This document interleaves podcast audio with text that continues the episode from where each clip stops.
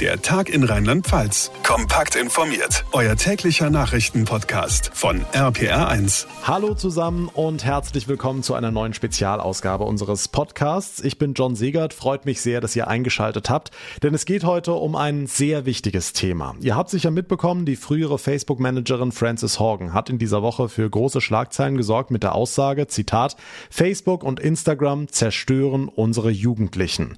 Sie sagt, die seelischen Leiden, die Kinder und junge Erwachsene Erwachsene davontragen, seien immens. Die sozialen Medien arbeiteten mit verschiedenen Emotionen, wodurch sich die Userinnen und User schlecht fühlen müssen und teilweise eben sogar krank werden. Depressionen und Essstörungen sind nur zwei von vielen möglichen Folgen des Instagram-Konsums, über die es ja auch immer wieder Berichte gibt, wobei die Dunkelziffer noch um ein Vielfaches höher ist. Was sind die Alarmsignale? Woran merke ich, dass mich die sozialen Medien nicht einfach nur runterziehen, sondern dass ich geradezu in eine Depression schlittere? Und wie kann ich dagegen steuern? Das erläutert uns heute die jugendlichen Psychotherapeutin Julia Epphardt von der Deutschen Depressionshilfe. Außerdem sprechen wir mit einer Betroffenen, die langsam in eine Depression gerutscht ist und Instagram hat ihr letztlich den Rest gegeben. Danach ist sie in ein richtig tiefes Loch gefallen. Die Journalistin Kati Krause erzählt uns gleich ihre sehr bewegende und sehr persönliche Geschichte. Beginnen möchte ich aber mit einer Frau, die sich vor allem mit dem Hass beschäftigt, der in den sozialen Medien Medien eine immer größere Rolle spielt. Ich begrüße die Cyberpsychologin Dr. Katharina Katzer. Schönen guten Tag. Hallo, ich freue mich. Oh, da haben wir so kurz doppelt gehört. So, jetzt soll's gehen. Frau Katzer, fangen wir ganz allgemein an. Wo kommt dieser Hass her in den sozialen Medien? Warum machen Menschen so etwas? Also wenn wir uns anschauen, woher der Hass kommt, muss man eigentlich so verschiedene Aspekte betrachten. Zum einen ist es so, dass das Medium selbst eigentlich dazu führt, dass äh, die Hemmschwellen deutlich sinken und Leute deutlich aggressiver werden. Das hat zum einen was damit zu tun, dass man im Endeffekt äh, vor dem Bildschirm agiert und sozusagen ähm, die Betroffenen, die man angehen will, nicht sieht. Das heißt, man selber ist auch vollkommen aus dieser Situation heraus. Das heißt, das fördert ganz klar die Aggression. Dann haben wir natürlich auch Gruppenprozesse. Das heißt, Leute bestärken sich gegenseitig ähm, und finden gut, wenn sie Aggression ausüben und ähm, das wird nicht sanktioniert. Und das führt dazu, dass sozusagen über Rückkopplungsprozesse ähm, Aggression geschürt wird. Und dann muss man natürlich sagen, ähm, dass Hass und Hetze natürlich auch von persönlichen Motiven zum Teil geleitet werden. Das heißt, häufig ist es so, dass Themen, die in der Öffentlichkeit ähm, stehen, die auch sehr stark polarisieren, ob wir mal an das Gender-Thema denken oder Frauen in der Öffentlichkeit oder denken wir mal an das Thema Ausländer, Migration, Rassismus, dass das Themen sind, die die Leute sehr stark emotional berühren und dass diese emotionale Betroffenheit dazu führt, dass man sich im Netz sehr schnell äußert, aber eben nicht nur in einem normalen Ton, sondern eben aggressiver. Kann man da eine Personengruppe benennen? Also sind es vielleicht besonders unsichere Menschen oder Menschen, die selbst viel Hass erlebt und erfahren haben? Hm. Wenn man sich anguckt, ob es da verschiedene Typen gibt, da kann man schon sehen, dass es zum einen Leute sind, die sehr unzufrieden mit ihrem Leben sind, zum Beispiel. Dann gibt es aber auch Leute, die das aus einer Laune heraus machen, also äh, aus Spaß, ähm, weil sie auch Langeweile haben, ähm, weil sie gerade nichts anderes zu tun haben. Auch das gibt es. Und dann haben wir aber auch Personen mit einer ganz festen Gedankenstruktur, also die in ihrer festen Gedankenwelt leben. Ähm, denken Sie mal gerade auch bestimmte rechtsnationale Gruppierungen, die sozusagen keine anderen Argumente gelten lassen. Und wenn man dann in ihre Gedankenwelt einbricht, da dann direkt aggressiv und mit vollem Hass reagieren. Wie äußert sich denn Hass im Netz am häufigsten? Sie haben schon ein paar Beispiele aufgezählt. Der rechtsextreme Hass scheint ja gerade in diesen Monaten zu Corona-Zeiten omnipräsent zu sein. Oder auch sexualisierter Hass, von dem gefühlt jede Frau berichtet, im Netz schon mal erlebt zu haben. Kann man das beziffern, welche Art am häufigsten vorkommt? Also wenn wir insgesamt uns Untersuchungen anschauen oder auch die eigenen Erfahrungen oder Erfahrungsberichte, dann ist es so, dass zum einen das, was Sie geschildert haben, dieser sexualisierte Hass gegenüber Frauen sehr häufig vorkommt, sondern mit am häufigsten gerade gegenüber Frauen. Das heißt, dass sozusagen diese Machtdemonstration von Männern ausgelebt werden will, aber zum Teil auch so ein altes Denken äh, sozusagen. Äh, Frauen gehören sozusagen nach Hause und an den Kochtopf und eben nicht in die Politik oder ähm, sollen ihren Intellekt sozusagen auch nicht einsetzen. Dann haben wir ganz klar auch ein Thema, das äh, antisemitischen Hass, rassistischen Hass, hier werden ganz gezielt auch Bedrohungsszenarien aufgebaut. Das heißt, äh, andere Menschen, andere Gruppierungen bedrohen unsere Kultur, unser Deutschsein. Und das wird dann sozusagen in Hasstiraden aufgebaut. Dann haben wir aber auch sozusagen Hass generell gegenüber Andersdenkenden. Also was nicht in mein Raster passt, wer einfach nicht so denkt wie ich, ähm, der gehört nicht zu mir und der gehört auch nicht hierher und dem muss ich dann eben mit Hass begegnen. Also das kann man schon sehen. Und was besonders bedenklich ist, dass mittlerweile Hass ähm, salonfähig geworden ist. Das heißt, immer mehr Menschen sagen, ja, die Person hat es tatsächlich verdient, dass ich ihr Hass entgegenbringe. Und das ist doch schon eine ziemlich traurige Entwicklung. Ja, und das hat wahrscheinlich in den letzten Jahren mehr und mehr zugenommen, ne? Ja, ganz klar. Also äh, Hass und Hetze haben deutlich in den letzten Jahren zugenommen und ähm, Corona ist ganz deutlich auch noch ein Brandbeschleuniger. Wir sehen, dass Menschen, die in Krisensituationen leben oder gerade lang, auch wie wir in dem Krisenmodus äh, in verschiedenen Lockdowns, der sozusagen überhaupt nicht geendet hat, von einem zum nächsten, dass das Unsicherheiten bei den Menschen fördert, Ängste fördert, dass sie auch nicht wissen, wie sieht ihre Zukunft aus. Hinzu kommt, dass wir ähm, bei jungen Menschen soziale Lernräume vollkommen verloren gegangen sind, aber auch bei den Erwachsenen. Also diese Isolation führt dazu, dass man ähm, sich selber mehr im Krisenmodus fühlt, auch mehr Probleme mit sich hat, aber auch mit Partnerschaften in der Familie. Und das fördert auch Frust und das fördert zum Teil auch aggressives Verhalten. Gut, jetzt haben wir eine ganze Menge über die Menschen gesprochen, die diese Hasstiraden von sich geben und in die Tastatur hämmern. Kommen wir zu deren Empfängern. Inwiefern kann Hass Menschen wirklich krank machen? Kann sich das auch körperlich manifestieren? Ja, absolut. Also wir sehen, dass wir nicht nur psychische Belastungen haben wie Depressionen und Traumata.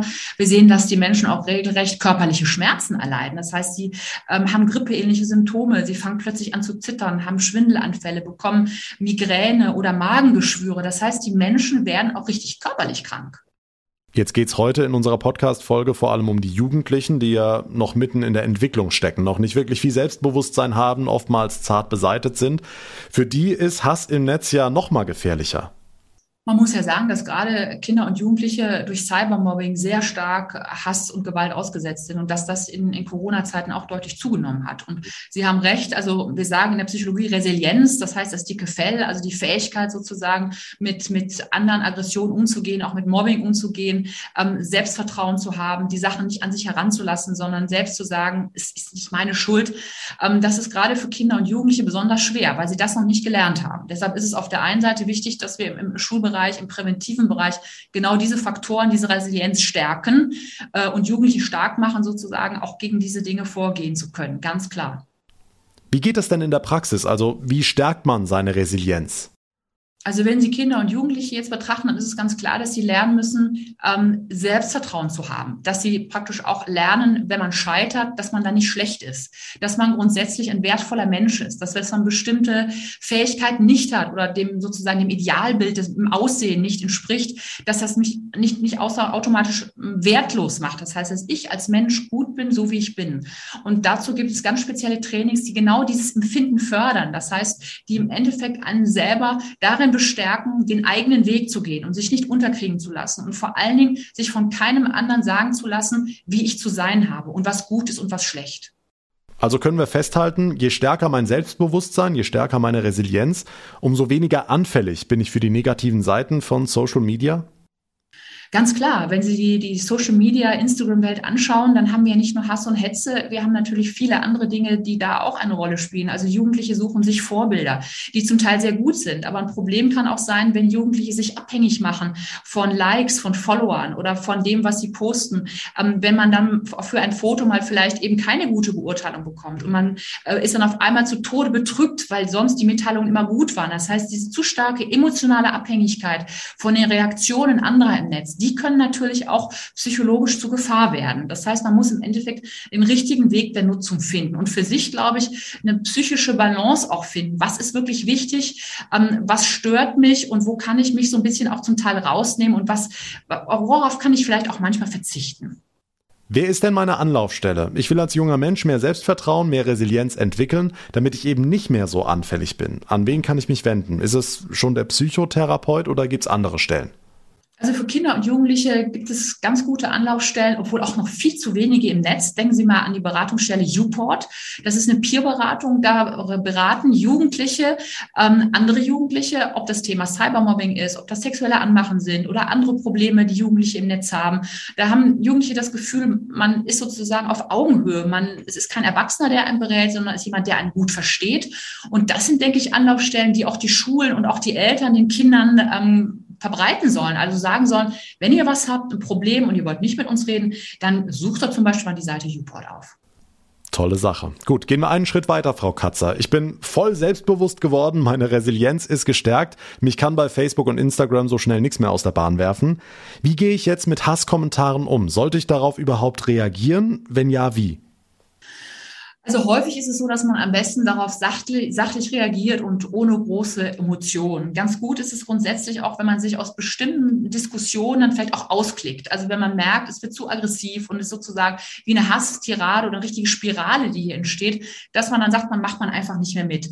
Ähm, es ist auch wichtig, dass man sich nicht selbst provozieren lässt, also dass man selbst auch nicht darauf eingeht, was andere sagen, sondern dass man wirklich versucht, cool zu bleiben, ähm, sozusagen auch so eine Auszeit sich zu nehmen, auch vom Bildschirm mal wegzuschauen und vielleicht sich selber auch wirklich mal auszuklicken und zu gucken, wie könnte ich darauf reagieren.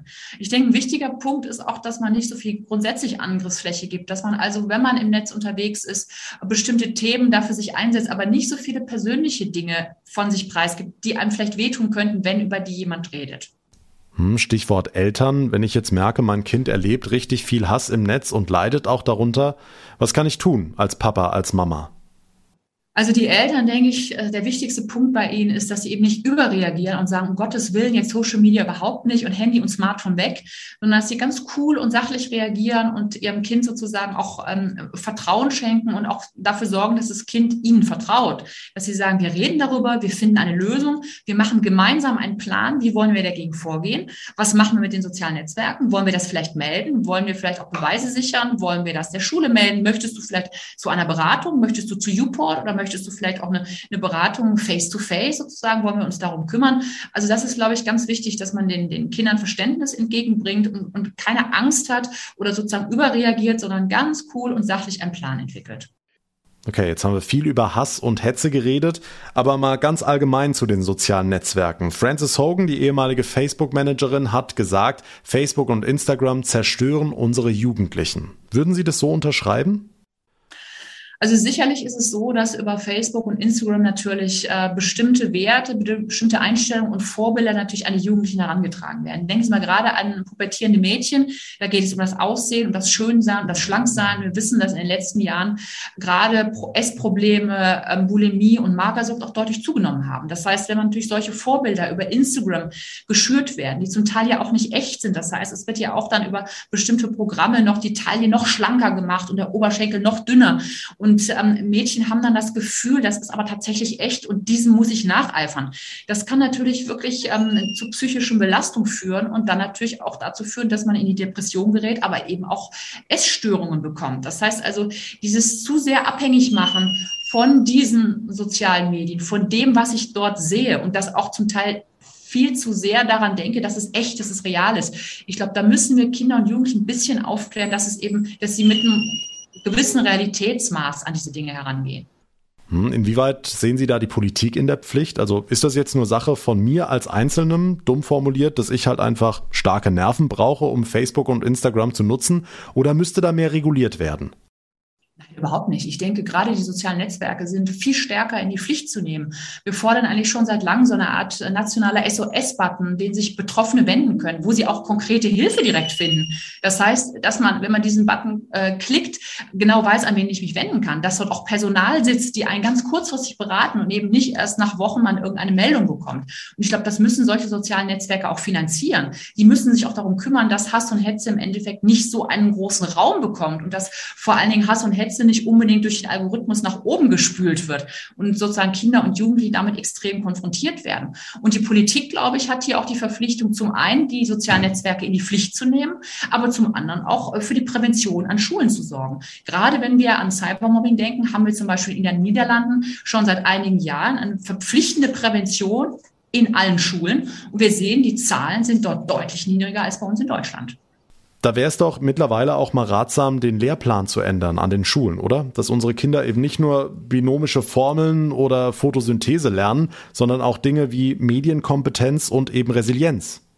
Ja, absolut. Also ich glaube, die, die Lehrpläne müssen sich viel stärker an das digitale Leben anpassen. Das heißt, wir müssen ganz klar äh, die digitale Kompetenz, das digitale Bewusstsein schüren, dass Kinder und Jugendliche wissen, was mache ich im Netz? Wie wirkt das auf andere? Wie wirkt das auf mich? Und welche Prozesse laufen da vielleicht ab? Und wie verändere ich mich? Wie werde ich auch emotional geprägt durch das, was ich im Netz mache? Auch wie wird mein Handeln sozusagen beeinflusst? Dass ich bestimmte Produkte vielleicht eher kaufe, weil Influencer das bewerben und ich das aber in Wirklichkeit gar nicht so merke. Ich glaube, das ist ganz wichtig, dass das, wir das in Zukunft auch in den Schulen haben. Ja, wäre toll, wenn sich in der Richtung was tut. Abschließend die Frage, Frau Dr. Katzer, wenn ich jetzt als Jugendlicher merke, mir tun die sozialen Medien nicht gut, ich will aber trotzdem Teil davon sein, weil es halt jeder macht, was kann ich tun? Die Plattform Uport haben Sie angesprochen. Gibt es weitere Möglichkeiten? Also ich denke, man sollte selber vielleicht sich auch mal so ein Online-Logbuch äh, machen. Also zu gucken, auf welchen sozialen Netzwerken bin ich denn wie lange, mit wem Kontakt habe ich da und was ist da vielleicht problematisch für mich, um das mal sozusagen auch ein bisschen auseinander zu definieren. Was stört mich denn wirklich? Was brauche ich wirklich und worauf kann ich vielleicht verzichten, dass ich im Endeffekt vielleicht mir auch meine Auszeit nehme, stärker darüber nachdenke und vielleicht auch mal meine sozialen Kontakte ein bisschen eindämme, nicht unbedingt mit jedem äh, Kontakt aufnehme und jeden, jede Freundschaftsanfrage beantworte, sondern dass ich vielleicht da ein bisschen bisschen ein richtiges Programm reinbringe oder eine Struktur. Ich glaube, das sind schon Dinge, die sozusagen auch das eigene Verhalten sozusagen angehen, mal selber nachzudenken, zu gucken, wie bin ich eigentlich, was brauche ich. Und daneben kann man natürlich auch ein Beratungsportal in Anspruch nehmen, wobei man sagen muss, dass es einfach in Deutschland noch nicht so viele gibt. Wir haben Uport, wir haben äh, Save Me Online, das ist im Endeffekt von dieser Hotline Nina sozusagen auch an, an ein Chatportal, da geht es auch immer über sexuelle Anmachen, sexuelle Gewalt, aber leider Gottes ist es einfach noch viel zu wenig. Und all diese Angebote haben wir euch zusammengefasst auf unserem Instagram-Kanal Der Tag in Rheinland-Pfalz. Die Cyberpsychologin Dr. Katharina Katzer war das. Vielen lieben Dank für das ausführliche und sehr interessante Gespräch. Ich danke euch. Tja, all diese wertvollen Tipps und Angebote hätte sich Kati Krause früher vermutlich sehr gewünscht. Die Journalistin erlitt Depressionen und die sozialen Medien haben ihr dann den Rest gegeben, haben sie dann so richtig in ein Loch fallen lassen. Ihre Geschichte erzählt sie uns heute. Hallo Kati. Hallo John. Kathi, fangen wir ganz am Anfang an. Deine Depression liegt mittlerweile schon einige Jahre zurück. Weißt du noch, wie das damals bei dir war, wie sich das alles angebahnt hat? Ich war damals, äh, da hat sich eigentlich vorher, also das kam relativ plötzlich, wirklich. Das, ich habe da nicht, da hat sich nicht viel angebahnt. Ich war in der Zeit ähm, viel unterwegs. Ich weiß noch, ich bin damals äh, nach Japan gereist. Ich war dann irgendwie sechs Wochen. Ich war in Istanbul. Ich war danach noch zwei Wochen in Israel. Ich habe immer gearbeitet von, den, von diesen ganzen Orten aus. Also es war, ich war immer total beschäftigt. Ähm, es war an sich ein schöner Sommer. Und ich habe erst so, so dann so im Laufe des Sommers gemerkt, dass ich mich so ein bisschen allein gefühlt habe. Das kam, das war aber so ganz, das war so, also es war so ein Gefühl, was ich auch noch nicht so richtig ernst genommen. Das war so ein bisschen, ja, mein Gott, dann halt so, so wie so eine Melancholie, aber ähm, ja, die hat mich dann irgendwie immer schnell auch mit mit irgendwelchen Aktivitäten äh, so zugedeckt eigentlich. Nun klingt es für viele wahnsinnig abstrakt. Man kann sich das gar nicht vorstellen, wie sich eine Depression anfühlt. Kannst du das in irgendeiner Art und Weise beschreiben? Also ich habe das mal damit beschrieben, das ist mir noch in Erinnerung geblieben, ähm, weil sich, das hat sich in dem Moment sehr treffend angefühlt. Das ist wie diese Szene von Alien, in dem Film Alien, wenn das Alien äh, plötzlich irgendwie aus dem, aus dem Bauch des Menschen herauskommt und merkst, da war eigentlich gar kein, das ist da drin gewachsen, so, da war gar kein, äh, ja, so wie so ein Parasit. Äh, und so fühlt sich das an. Es fühlt sich an wie ein Parasit, der in einem wächst und der langsam, aber sicher irgendwie alles von einem die Kontrolle übernimmt. Also ich habe mich sehr fremdgesteuert angefühlt. Das war eigentlich dieses Gefühl, so nicht ich selbst zu sein. So ich war plötzlich, nichts hat mehr gepasst. Äh, das war so ein, also meine, meine ganze Gefühlswelt hat nicht mehr gepasst. Ich habe eben, dass mir Dinge Angst gemacht haben, die vorher so, also Menschen treffen, Telefonate, E-Mails reinkommen, diese diese plötzlich Angst vor der Arbeit, Angst vor jeder Art von Herausforderung oder vor, ähm, dass irgendwer was von mir wollen könnte. Ich wollte nur noch im Bett liegen eigentlich und so vor mich hin vegetieren. Ich wollte nichts mehr machen. Ich konnte mich auf nichts mehr konzentrieren. Ich konnte eigentlich keine, ähm, ich konnte nicht mal mehr irgendwie einen Film schauen oder ein Buch lesen. Es ging nichts mehr. Meine, ja, ich habe dann, wenn ihr so Hörbücher gehört, das ging gerade so, weil da konnte ich immer so im Halbschlaf, so in einer Halbdämmerung mir das anhören. Es ist ein echt, es ist was echt äh, sehr, sehr, sehr ja, beängstigendes fand, also fand ich schon auch damals. Dieses eben, wie gesagt, dieses Gefühl, ich bin nicht mehr, ich erkenne mich selbst nicht wieder.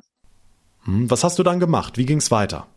Im Herbst habe ich mir mal eine kurze Auszeit genommen. Da bin ich weggefahren ein paar Tage und habe dann gemerkt, da bin ich plötzlich, das war so, das war wie so ganz plötzlich, wie wenn man von so einem Cliff runterfällt ähm, da hat's mir so, also mir hat's richtig den Boden unter den Füßen weggezogen. Ich war plötzlich total haltlos. So, so hat sich das angefühlt. Ich war unglaublich traurig. Ich habe mich die ganze, ich habe die ganze Zeit geweint. Ich habe mich eben dieses Gefühl des Alleinseins war sehr stark. Ähm, ich habe mich auch dann, als ich dann zurückkam, sofort sehr überfordert gefühlt. Also diese ganze Arbeit, alles, was ich davor getan hatte, da kam ich plötzlich gar nicht mehr klar damit. Also dass dann jede E-Mail, die irgendwie reinkam, hat bei mir Angstzustände ausgelöst. Es war ja, das war so ein richtiges, ich bin, bin so richtig gerudert dann. Hm, du hast dann professionelle Hilfe in Anspruch genommen. Wurde da deutlich oder weißt du inzwischen, was der Auslöser deiner Depression war? Äh, nein, das weiß ich nicht. Ich glaube auch nicht, dass es nur einen Auslöser gab. Es gab dann bestimmte Dinge, die ich dann langsam verstanden habe, dass wenn ich die in meinem Leben ändere, dann geht's mir besser.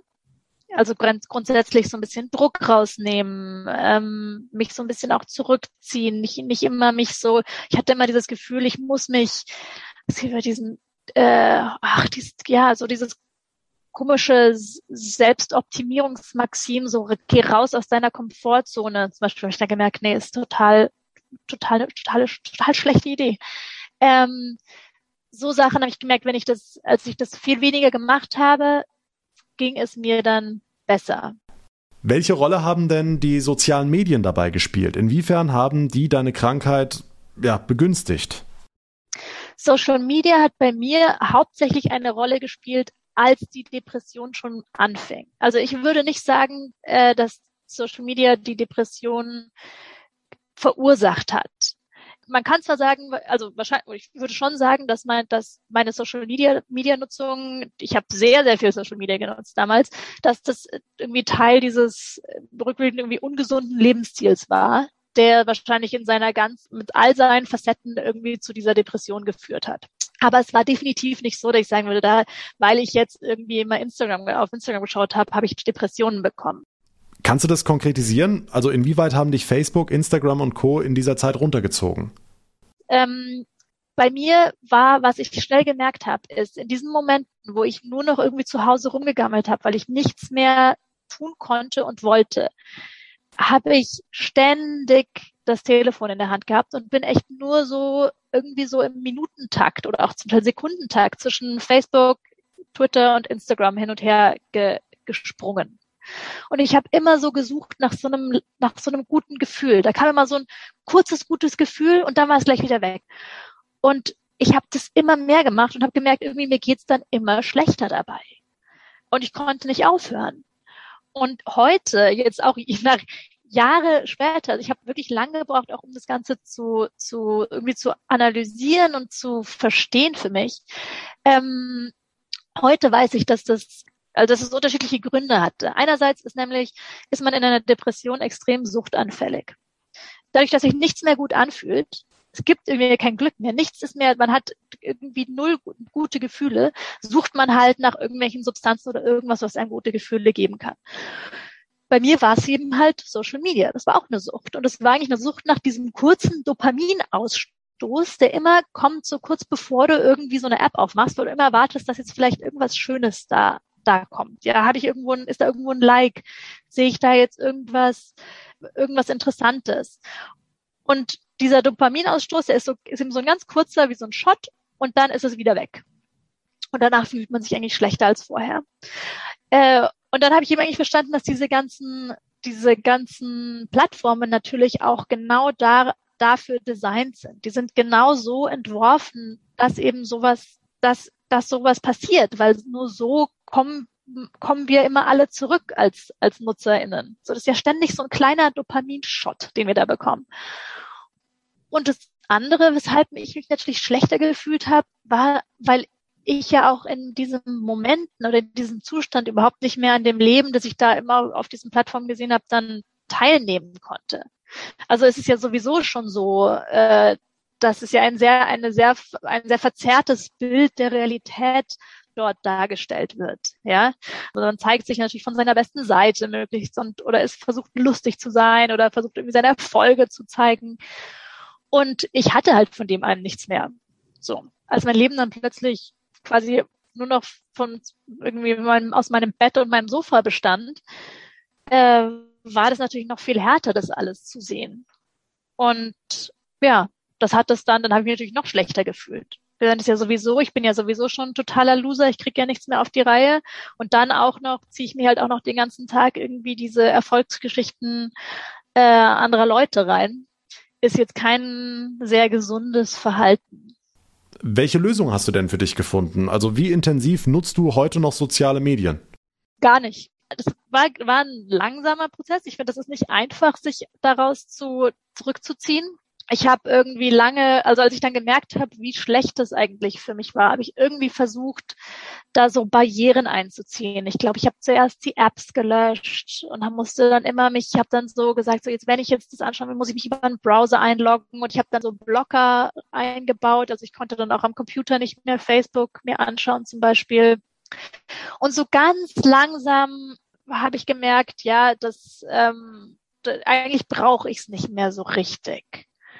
Und dann habe ich, ich glaube, ich habe als erstes meinen Instagram-Account deaktiviert. Facebook habe ich dann plötzlich, habe ich dann irgendwann gar nicht mehr genutzt. Ich habe es dann gelöscht, tatsächlich nach diesen ähm, Cambridge Analytica-Skandalen 2018, also als rauskam, dass halt Facebook mit den Daten der Nutzer sehr, sehr lax umgeht. Und das war so ein Moment, wo ich gesagt habe, okay, ich will mit dem Unternehmen eigentlich nichts mehr zu tun haben.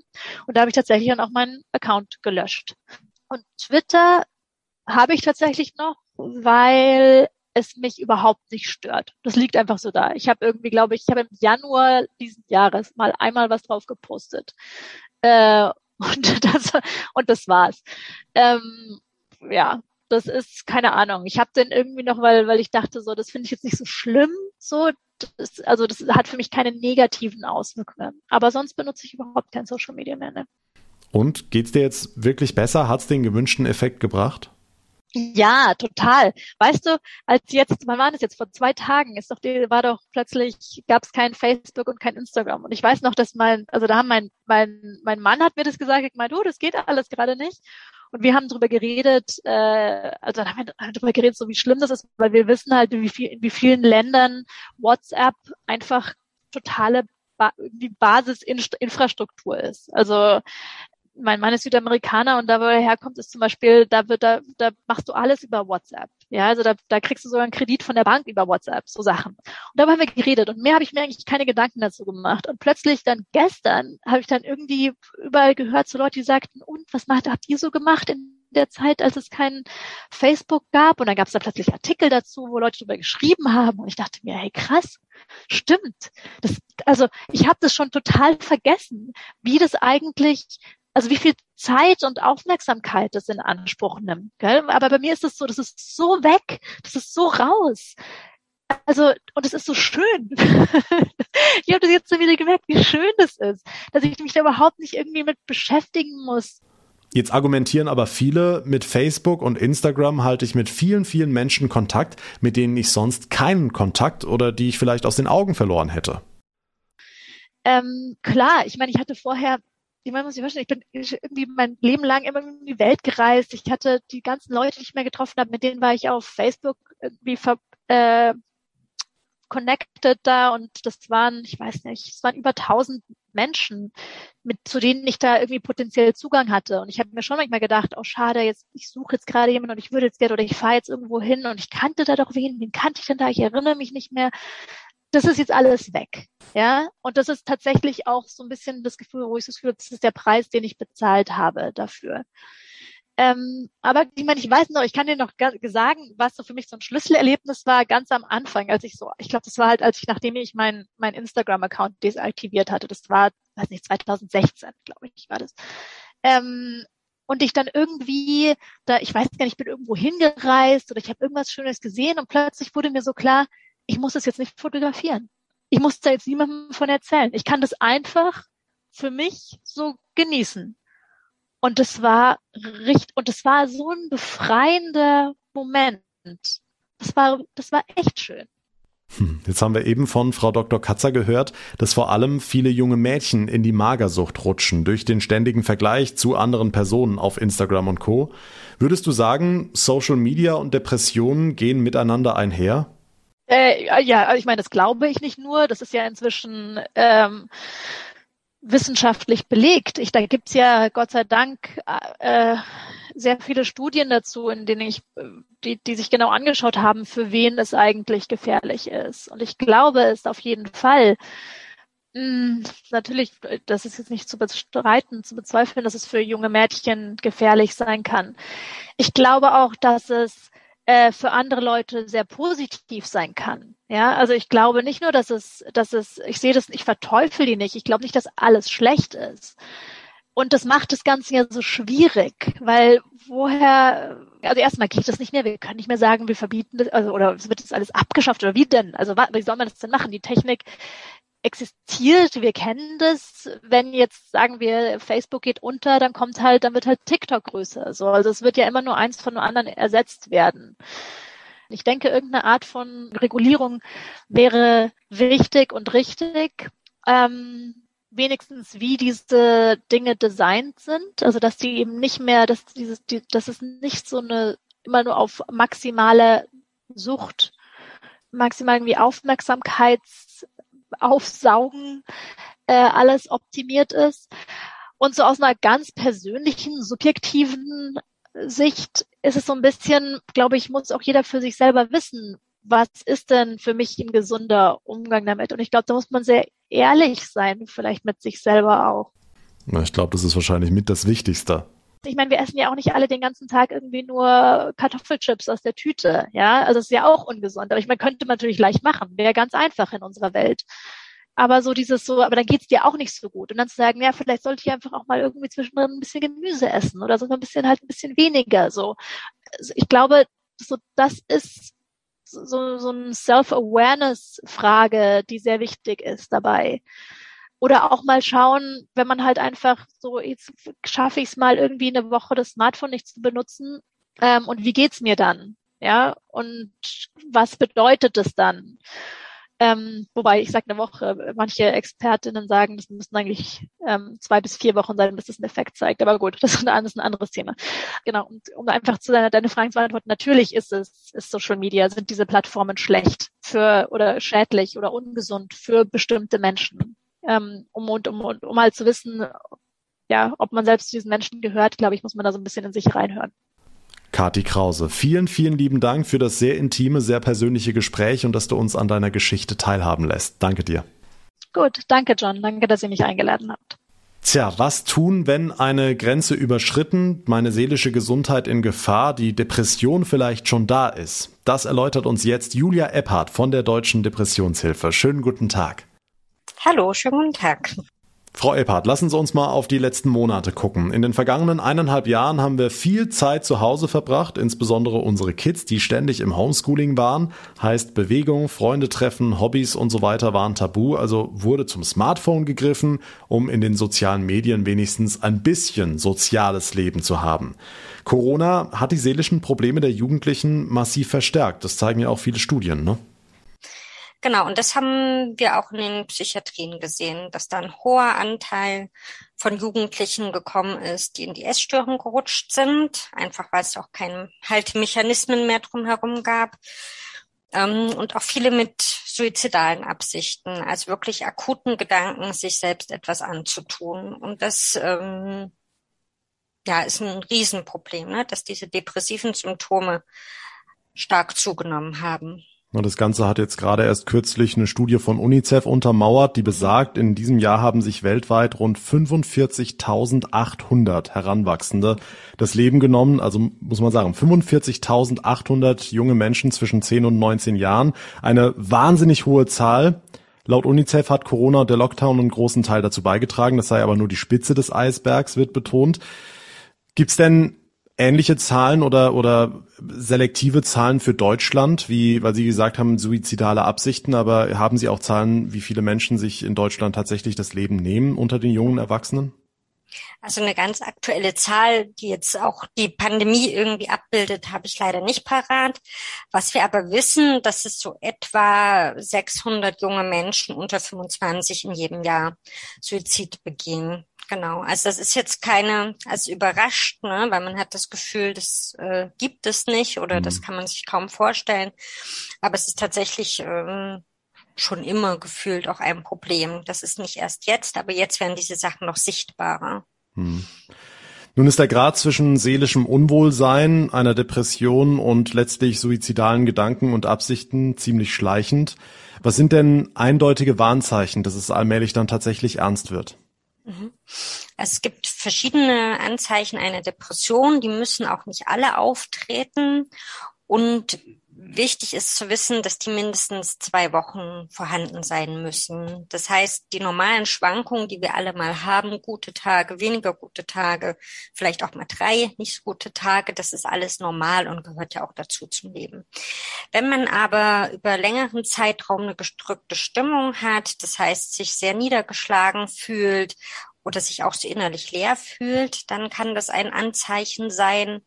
Das zweite ist, dass man das Interesse an den Dingen verliert, die sonst irgendwie Freude gemacht haben, ne? dass man gar keine Lust mehr hat, bestimmte Hobbys nachzugehen. Und ähm, was auch sehr viele Betroffene berichten, ist, dass sie das ähm, dass sie so einen Antriebsmangel haben, das heißt sich nicht aufraffen können und sich sehr, sehr erschöpft fühlen. Ne? Das kann so weit gehen, dass zum Beispiel auch alltägliche Aufgaben wie zum Beispiel das Duschen total schwer fallen. Und dann gibt's noch eine ganze Reihe weitere Symptome drumherum, die äh, auch auftreten können. Eins, das hatte ich vorhin schon genannt, das ist dieses ähm, geringes Selbstwertgefühl und geringes Selbstvertrauen. Das heißt, ich traue mir auch nicht zu, die Dinge im Leben, die so auf mich zukommen, bewältigen zu können. Dann ist, sind ganz oft Konzentrationsschwierigkeiten vorhanden. Das ist auch das, was zum Beispiel Schüler oder Jugendliche oft mit als erstes berichten, dass sie sagen, ich komme in der Schule irgendwie überhaupt nicht mehr mit, ich kann das alles nicht mehr verarbeiten, mich konzentrieren.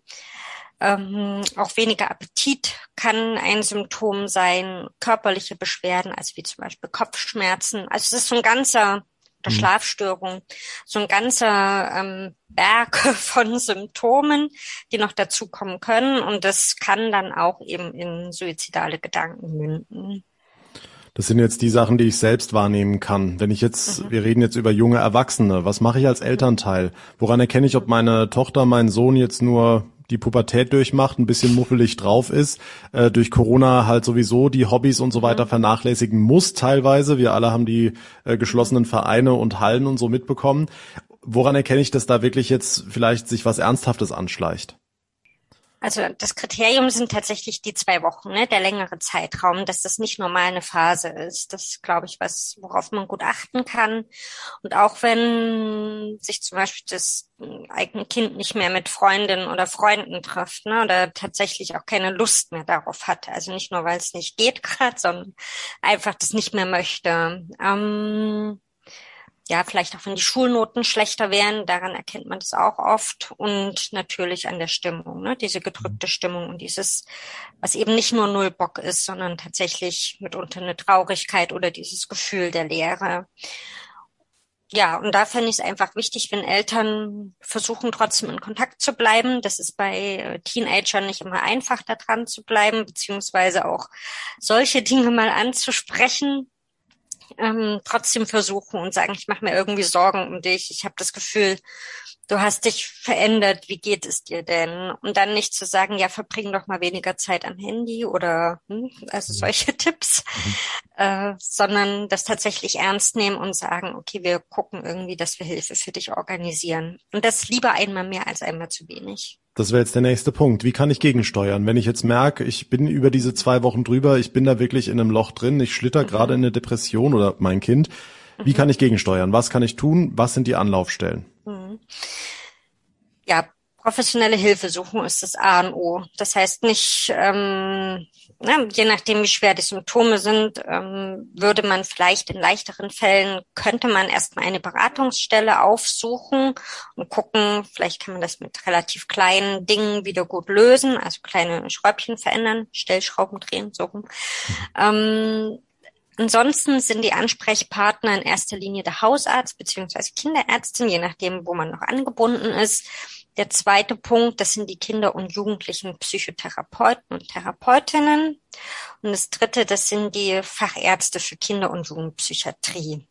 Das sind die drei Behandlungs- oder Berufsgruppen, die behandeln.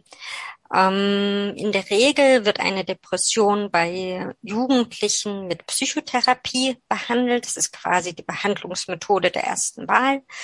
Und in sehr schweren Fällen würde man dann überlegen, zusätzlich auch Medikamente, also Antidepressiva zu geben. Hm. Nun haben wir gehört, dass es mit den Therapieplätzen regional sehr große Unterschiede gibt, nicht überall sonderlich rosig. Wie sehen Sie das? Gibt es genug Anlaufstellen im Falle des Falles? Da fragen Sie die falsche, glaube ich. ähm, ja, aus meiner Sicht, ich sehe ja nur die Wartelisten. Ne? Mhm. Es gibt natürlich viel, viel Anlaufstellen. Also sei es jetzt online, Telefonseelsorge, also überall, wo ich irgendwie erste Anker habe. Aber tatsächlich Therapie und Behandlung, das ist Mangelware. Also real, ne? Die Kinder- und Jugendpsychiatrien sind voll. Die Kolleginnen und Kollegen dort wissen nicht, wo sie neue Patienten ähm, unterbringen sollen und nehmen wirklich nur die größten Notfälle auf. Das darf eigentlich nicht sein. Und selbst in großen Städten sind die Wartezeiten vier bis sechs Monate auf den Beginn einer Psych Wahnsinn, also aber dann spinnen wir das mal einen Moment weiter. Also ich, ich merke jetzt, ich selbst als Jugendlicher bin depressiv oder mein Kind ist depressiv und krieg dann von allen Therapeutinnen und Therapeuten gesagt, sorry, vier bis sechs Monate Wartezeit ähm, und merkt, dass das so langsam akut wird. Das ist ja dann, mhm.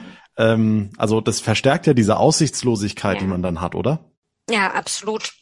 Also was man machen kann, das ist aber auch in den Bundesländern unterschiedlich, dass man die Terminservicestelle anruft, das ist die 116 117, mhm. dass man versucht überhaupt erstmal einen Sprechstundentermin zu bekommen. Die helfen da oft weiter, nicht immer.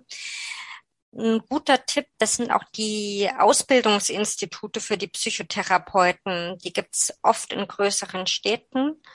Und die angehenden Psychotherapeutinnen müssen natürlich auch behandeln. Das heißt, da kommt man manchmal früher an einem Platz dran. Mhm. Und ansonsten, wenn man in einer akuten Krise ist, immer, immer, immer direkt in die nächstgelegene Klinik fahren oder ähm, im Notfall auch die 112 rufen. Das heißt, den Notarzt informieren. Nicht denken, das geht jetzt irgendwie weg, sondern also, das wollen wir Hilfe festhalten. Holen. Es wird auf jeden Fall geholfen. Es wird jetzt niemand allein gelassen. Ja, absolut. Gut. Mhm. Jetzt haben Sie gesagt, äh, Social Media ist für viele dann auch wie eine Sucht und natürlich dann auch mhm. wahrscheinlich gerade diejenigen, die dann betroffen sind und in eine Depression geschlittert sind. Würden Sie denen denn dann raten, einen kalten Entzug zu betreiben, das Handy dann wirklich wegschließen oder soll man es langsam runterfahren, dosieren? Ja, gute Frage. Ähm, man kann einen kalten Versuch, äh, Entzug probieren, in dem Sinne, ne, dass ich sage, ich deinstalliere jetzt diese Apps hm. Und guck einfach mal, wie es mir geht damit. Also, oder ich kann auch die Zeiten beschränken. Ne? Auch diese Möglichkeit gibt's ja individuell. Und vor allen Dingen würde ich gucken, die anderen Aktivitäten aufzubauen. Das ist, glaube ich, viel, viel wichtiger, als jetzt nur zu sagen, ich mache den Entzug und gut ist, sondern wirklich, ähm, wir arbeiten an der Therapie sehr viel mit Beobachtungsprotokollen, zu gucken, okay, am Montag habe ich mich mit Freundin XY getroffen, wie ging es mir konkret danach? Da habe ich Ukulele gespielt, wie ging es mir danach? Also wirklich zu gucken, ähm, welche Aktivitäten bringen mir Freude, was tut mir gut und was vielleicht auch nicht. Und das gezielt dann einfach häufiger zu tun. Das klingt so banal, aber das ist genau das, was, wo, was man in der Depression nicht mehr schafft.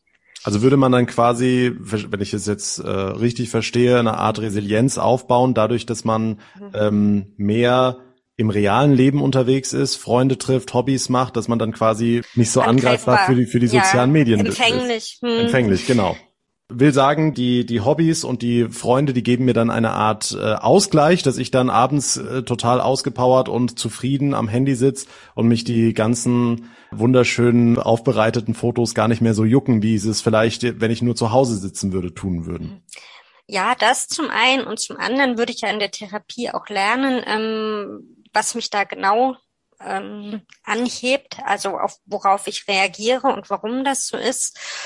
Und ähm, ich würde auch erarbeiten, dass bei denen natürlich auch äh, wahrscheinlich nicht immer die riesen Bowl zum Mittag gibt, sondern vielleicht auch die Tütensuppe. Ne? Also da auch ein bisschen hinzugucken, was kann denn noch drumherum sein. Dass, also, dass dieser Bezug zur Realität irgendwie wiederhergestellt wird. Also es ist ein Prozess, ne? Das ist nichts, was mhm. irgendwie von jetzt auf gleich geht. Nun wirft die Whistleblowerin von Facebook, die ehemalige Managerin, aber dem Konzern vor, dass äh, Facebook und Instagram mit Algorithmen arbeitet und da, vor allem mit Emotionen, also vor allem Wut und Angst würden bei den Kindern getriggert werden und bei den Jugendlichen, um Profit zu erzeugen. Können Sie das vielleicht für einen Laien erklären? Ich werde getriggert von Wut und Angst und ähm, das ist ja das perfide daran, lock mich dafür aber dann immer häufiger ein. Also ich werde abhängig dadurch, dass ich mit Wut und Angst gelockt werde. Verstehe ich das mhm. richtig? Diese Details, diese, äh, was die Whistleblowerin gesagt hat, das kann ich jetzt bestimmt nicht gut beantworten. Was mhm. ich mir vorstellen kann, ist, was sie meint, ist, dass ich irgendwelche Informationen bekomme, die mir Angst machen. Ist das richtig? Oder ist das was, Angst haben, rauszugehen? Nee, also sie hat nur gesagt, sie arbeiten mit, mit Angst und sie arbeiten mit Wut. Also die, mhm. äh, es gäbe Studien, Facebook hätte die selbst in Auftrag gegeben, mhm. ähm, wonach die Algorithmen die Wut und die Angst der Menschen antriggert und dadurch würde mhm. sich eben diese, diese Abhängigkeit entwickeln. Also Emotionen sind immer ein starker Hebel, ne? Mhm. egal. Das wissen wir ja in verschiedenen Lebenslagen auch alle.